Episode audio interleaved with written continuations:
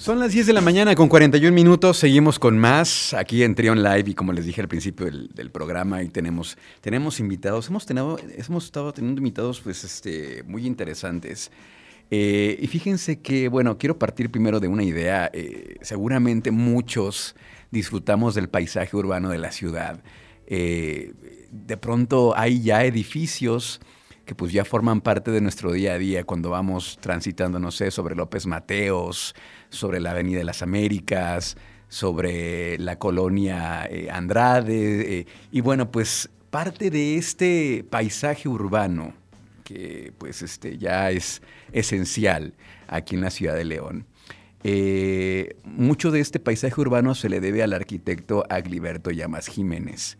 Y fíjense que tengo eh, el día de hoy como invitado al arquitecto Mariano Arreola Calleros, quien es autor de este libro que habla precisamente del arquitecto Agliberto Llamas Jiménez, que se llama La evolución de la modernidad hacia una identidad arquitectónica. ¿Cómo estás, Mariano?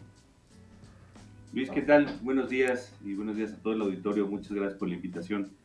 Oye, pues un libro muy completo, muchísima investigación, fotografías, eh, ¿cómo, nace, ¿Cómo nace esta idea de, pues, eh, de reconocer todo el legado arquitectónico del arquitecto Agliberto Llamas? Pues mira, Luis, este, ese ha sido un proceso de, varios años. Eh, en principio mm, fue una tesis de maestría en 2011 y entonces después de, de esa tesis de maestría, pues todos estos años el trabajo ha ido evolucionando eh, en, una, en un año de investigación que, se hizo por parte, bueno, también lo hice eh, ahí en la Universidad de, La Salle Bajío. Eh, después de esta investigación de un año, también dio el material para poder curar una, una exposición, también en el museo, en el MIM, ahí, ahí también en, la Universidad de La Salle, donde pues prácticamente, vamos a texto al arquitecto Alberto Llamas y a sus contemporáneos, eh, otros, otros grandes arquitectos aquí de la ciudad en la época de los 50, 60, 70 todavía, sí. Eh, y con fotografías eh, que son pues, todas las fotografías de época del señor Roberto Rosas, que todavía tuve la fortuna de, de, platicar con él y, y, tener todo este acervo de su parte. Eh, fue con el que se fue conformando pues este, este libro que ahora tenemos en las manos por fin, eh, que habla precisamente pues de, de, la, de la, evolución del movimiento moderno aquí en la ciudad de León, Guanajuato, a partir del arquitecto Aguiliberto Llamas, que pues acaba siendo un personaje eh, pues muy, muy completo, este, y que bueno, al final, a partir de esto pues se habla también de un crecimiento de la ciudad de León, eh, en, esos, en esas décadas. Sí, es como el, el, nueva, la nueva modernidad, la época eh, donde ya eh, se entiende León como una ciudad moderna, en crecimiento, con este estilo arquitectónico tan particular, que bueno, pues uno que tiene así mínima noción de arquitectura, disfruta mucho porque son estas, estas líneas muy largas, líneas rectas, estos ventanales preciosos. Eh, ¿Cuáles serían, cuáles serían las, eh, los edificios más característicos del arquitecto Llamas aquí en León? Para pues que más o menos la gente ubique. sí, súper interesante, porque al final, dentro del, como tú bien decías al principio, del imaginario colectivo de mucha gente está pues el edificio de las cámaras, por ejemplo, que está sobre López Mateos y, Miguel Alemán. Eh, mucha gente ubicará en la colonia Andrade eh, la iglesia de San Judas Tadeo, claro. el templo de San Judas Tadeo, que también pues, es emblemático, es un, es, un, es un, tipo de arquitectura y de una losa que, que, que, se empezó a fabricar mucho a partir de los 60.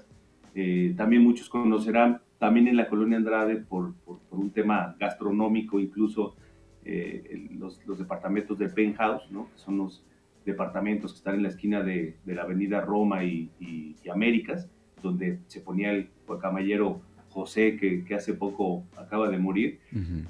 Eh, y, bueno, eh, hay muchos edificios, muchas casas que, acaban siendo parte de, pues, de, esta imagen urbana, la cual eh, el planteamiento de este libro y de este acervo y documentar todo este, todos estos archivos, pues trata de, darle un, buen uso, ¿no? Nos, hemos encontrado, pues no, no, no, no con arquitectura del siglo XX, sino todavía arquitectura anterior, donde pues fácilmente se, se, se, se elimina, ¿no? Para hacer pues, cosas tan, tan, tan, tan, tan, digo, tan locas como un estacionamiento o, o, cualquier otro tienda de autoservicio. Entonces el, el, tema es cómo poder cuidarlos y darles un segundo uso y que no dejen de ser parte de nuestra, de nuestra imagen eh, de ciudad. este, hay, hay, muchas cosas pues, muy emblemáticas del arquitecto Agliberto, además que fue el fundador del Colegio de Arquitectos, y, además que pues hizo obras no solamente en la Andrade, hizo sobre la López Mateos, sobre la Vide, eh, eh, todavía en Jardines del Moral podemos encontrar algunos de sus ejemplos bastante, bastante eh, buenos e incluso que todavía existen algunos, ¿no? Entonces, pues la verdad, la obra del arquitecto Agliberto, pues pues te la encuentras en toda la ciudad y puede hablar de este crecimiento en, el cual pues tendríamos que ubicar eh, esta modernidad de la que se habla, es pues este, esta tendencia que venía de Europa a principios del siglo XX y que pues aquí se va, Latinoamérica se, se, toma por muchos otros arquitectos y estas líneas eh, tan, tan simples como tú bien decías y tan rectas, es, eh, era pues todo un, todo un nuevo lenguaje ¿no? de, pues, de, un movimiento totalmente moderno para las ciudades.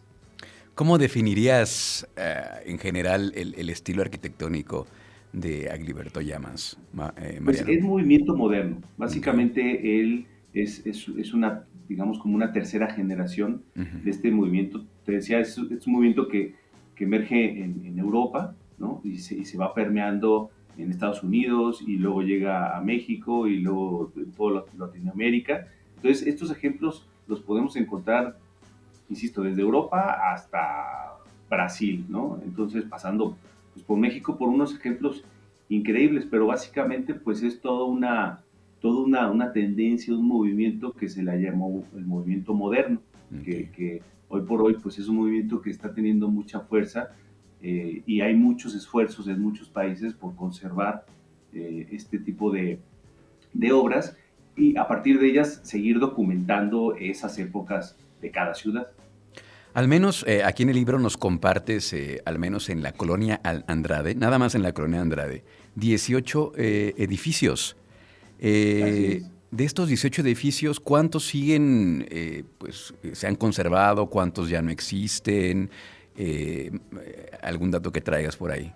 Sí, mira, esa es la parte pues, pues, muy lamentable, ¿no? Porque la, Andrade, digamos que la Andrade es, es el punto, creo que eh, mucho más importante, ¿no? De, la arquitectura de Cliberto.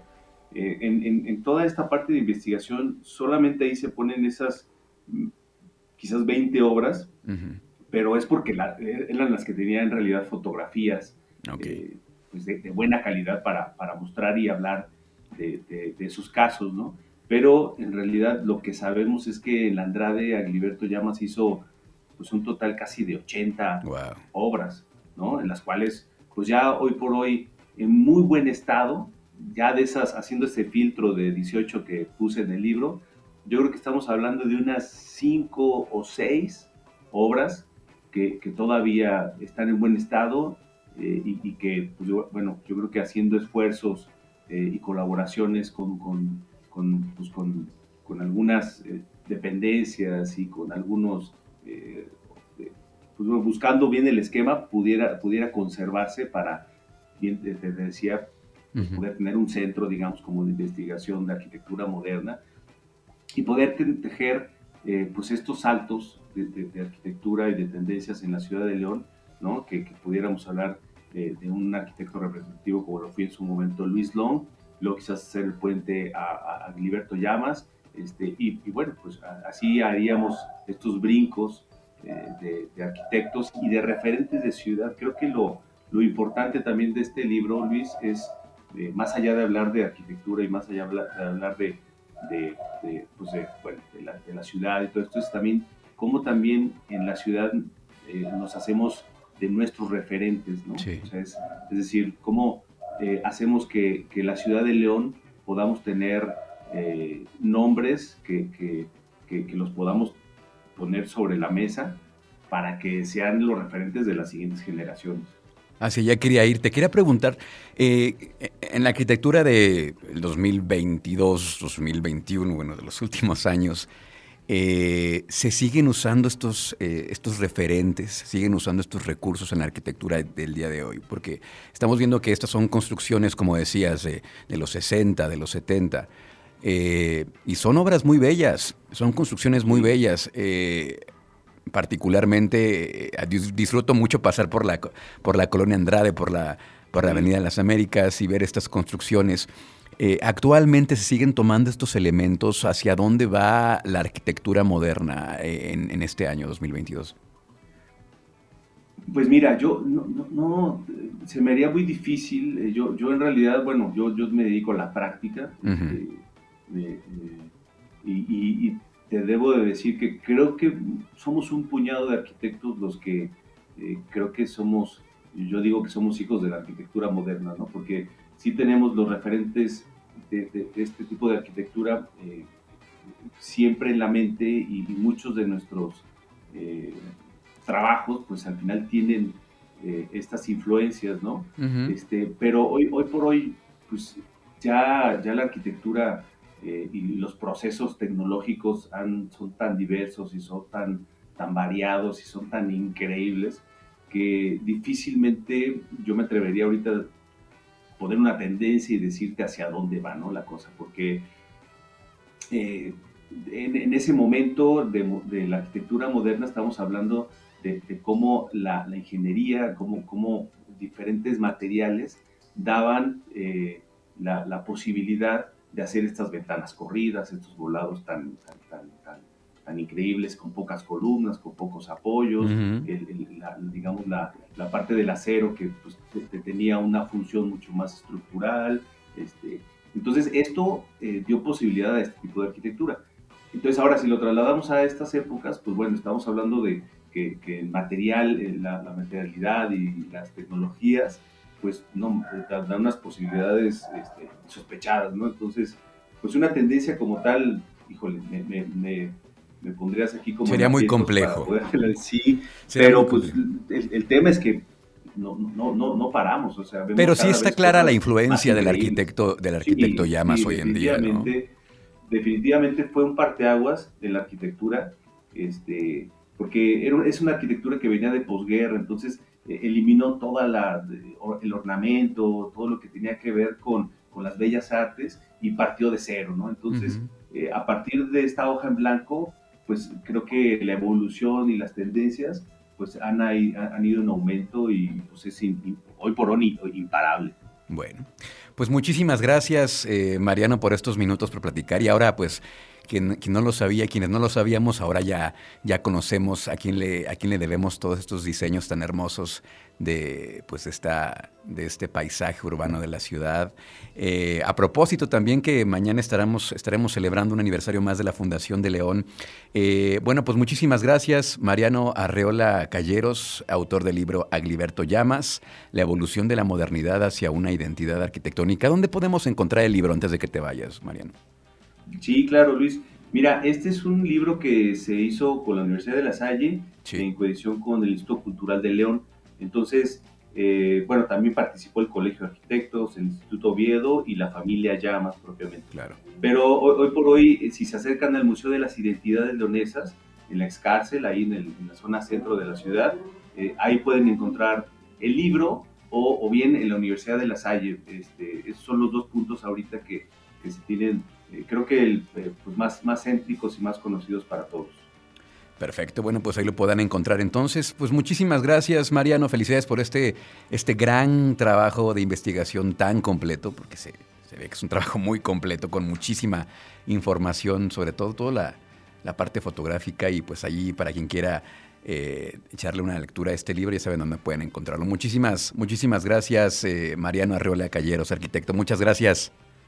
Luis, pues te, agradezco Un saludo a todo tu público y, pues felicidades por tu programa. Gracias, gracias, gracias. Estaremos escuchándonos pronto. Vamos a una pausa y seguimos con más aquí en Trion.